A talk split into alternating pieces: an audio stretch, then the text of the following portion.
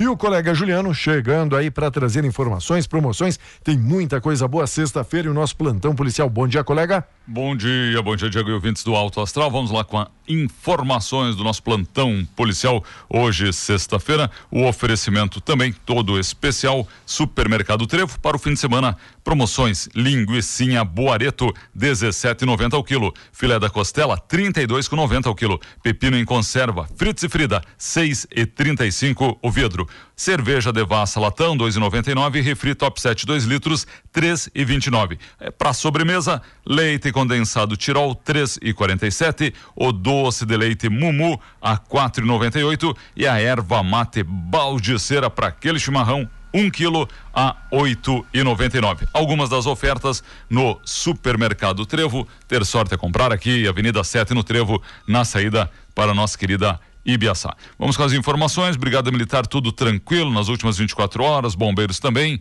SAMU Tapejara atendendo ontem, quinta-feira, às 5 e 5 da tarde, na Ângelo Dalzotto, uma criança de apenas 3 anos sofreu uma queda, queda de própria altura, verificados os sinais vitais, foi mobilizado, né, o bracinho e é encaminhado ao hospital para avaliação e conduta médica.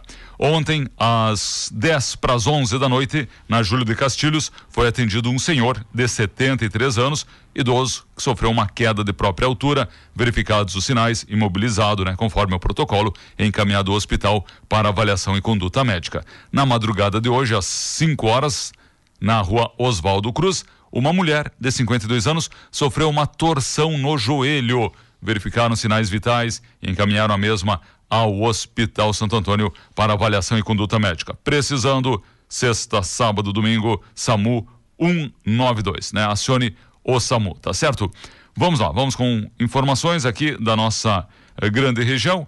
Olha, até que está relativamente tranquilo, né? Nós temos apenas aqui, ó, informações de que foi preso na tarde de ontem em Passo Fundo o autor de um homicídio que aconteceu em outubro do ano passado lá no Jabuticabal, em Erechim, né? Depois de intensa investigação, a, a vítima, lembrar, foi executada com diversos disparos de arma de fogo a queima-roupa, né? Foi uma execução. A investigação que levou aí uns sete meses, certo? E chegou a autoria do homicídio dois indivíduos ex-presidiários moradores de Passo Fundo. Um deles morreu em confronto com a brigada no último mês de maio em Passo Fundo. O outro foi preso na tarde então de ontem, certo? Também em Passo Fundo com auxílio dos policiais da segunda DP. Tá aí então, tá esclarecido. Nos últimos dias tem aumentado o roubo de veículos, certo? E também furtos de veículos na Passo Fundo. Ontem eu acompanhei uma entrevista do delegado Diogo Ferreira, certo? Que disse que muitos furtos e roubos de veículos na cidade, né, estão ocorrendo, olha, e tem a ver com a prisão domiciliar. O delegado relata que de 70 veículos furtados em um mês, 70, hein? Muito, né? 70 veículos furtados em um mês, o número agora baixou para 10 veículos. Em relação a roubos, Antes, cerca de 30 veículos eram roubados por mês. Agora, apenas quatro, uma diminuição então nos casos. Segundo o delegado Ferreira, um dos fatores que tem contribuído para os repetitivos casos de roubo ou furto de veículo são as prisões domiciliares que estão cada dia mais frequentes em decorrência da pandemia. Então o pessoal fica por casa, né? Mas não respeita muito não, né? Quando dá aquela folguinha, saem para cometer, né, o crime. Tá aí? Homem mata o próprio pai após desentendimento familiar em Júlio de Castilhos, né? Barbaridade. Desentendimento vitimou Hamilton Aquino de la Puza, 40 anos. Foi às 11 horas da noite de ontem. A brigada foi acionada pelo avô do autor do crime. Quando os policiais chegaram, o homem né, já estava sem vida, pés e mãos amarradas com um cinto, um fio de antena, um pedaço de pano, próximo ao corpo uma vassoura quebrada, uma cadeira de praia, uma enxada, SAMU foi acionado, atestou o óbito. O fato ocorreu uh, próximo aos trilhos ali na cidade. O filho de 22 anos, né, o suspeito, né, foi preso pela brigada, encaminhado à DP e ao presídio estadual. De acordo com a delegada Alessandra Pádula, havia registro de várias ocorrências envolvendo a família, inclusive por violência doméstica. Conforme a delegada, não havia indícios de uso de arma de fogo arma branca. A perícia agora vai apurar a causa da morte. Bom, em Ibiraiaras, colega, você deve ter ouvido aí também, né, nas redes sociais, né, pessoal eh, criticando, né, a, a administração ou o pessoal que realiza esse controle, a fiscalização, né, das aglomerações, pessoal denunciando, ah, parece que teve uma festa clandestina, né, lá na reserva indígena em Ibiraiaras, tal, e aí o prefeito, né, utilizou os meios de comunicação para informar o seguinte, né, a denúncia chegar após a realização né, dos eventos, não adianta nada, né? Pessoal denunciando depois, ó, oh, ontem aconteceu. Bom, já aconteceu, né? Tá certo? Então, né, o prefeito aí prestou, né, alguns esclarecimentos e afirmou que em reunião, né, com o conselho e com a brigada, amparados pelos decretos do governo, ficou definido que eventos familiares com até 12 pessoas, olha, não serão impedidos, já que as pessoas convivem diariamente, tá bom? Então, né, até 12 pessoas ali está permitido.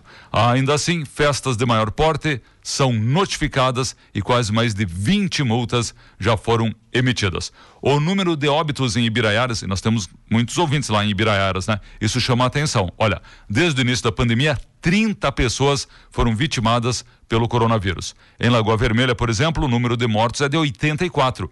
Isso quer dizer que, se Ibiraiaras tivesse a mesma população de Lagoa, o número de óbitos já teria passado de 120 pessoas, tá bom? Uma vez que o município é quatro vezes menor em número de habitantes, tá? Então, né? Explicação ali do prefeito, né? Pessoal criticando, certo? Mas, então, ligue, certo? Relate, faça aí, você tem que fazer a sua parte. Diego, ontem nós comentamos, o Detran Gaúcho alerta proprietários de veículos com placas de final 7 e 8, vencimento do prazo para o licenciamento 2021 é agora hein, no mês de junho. A regularidade do exercício passa a ser exigida para a circulação dos veículos pela Brigada Militar a partir do dia 1 de julho. Ontem nós comentamos, né? Tem aquela barreira policial, certo? Tem a fiscalização. Ah, mas eu paguei o IPVA. Tem que pagar IPVA, tem que pagar o DPVAT, né? E tem que pagar também, meu amigo, minha amiga, o licenciamento. São coisas diferentes. Um, você paga um imposto porque você tem um veículo.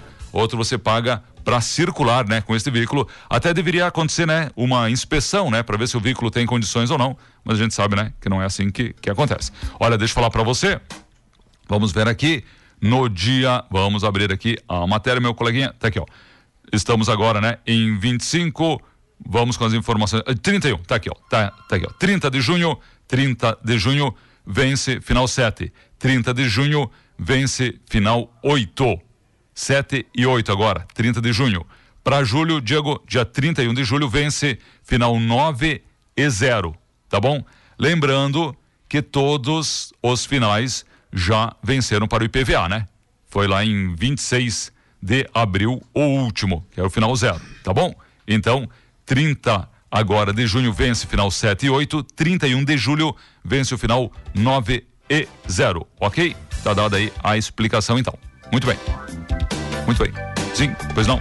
Pessoal contribuindo, pessoal colaborando, amigos aí das agências informando. Ontem a gente estava noticiando o furto aqui, o desaparecimento de talão de cheque, Sim. carteira, que poderia ter sido o amigo vítima ali do Chapolin, não do Chapolin Colorado, mas daquele instrumento onde o amigo, né, aciona o alarme do carro e alguém ali com bloqueador de sinal acaba, Sim. né, deixando a porta aberta.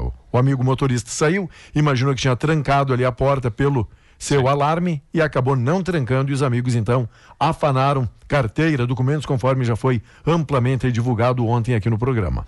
Então alguma... tem, tem essa suspeita ah. aí agora o pessoal aí da, da polícia, pessoal dos bancos, das agências estão buscando as imagens agora para tentar identificar e elucidar esse crime. É, apenas, né, para tá. ajudar pessoal tem o costume né, de sair caminhando e lá do meio da rua, do outro lado, né, lá da calçada, aciona o alarme, né, para trancar as portas. Mas aí, se o humilhante estiver, né, nas proximidades com o bloqueador, né, já diz, né, bloqueia o sinal, né?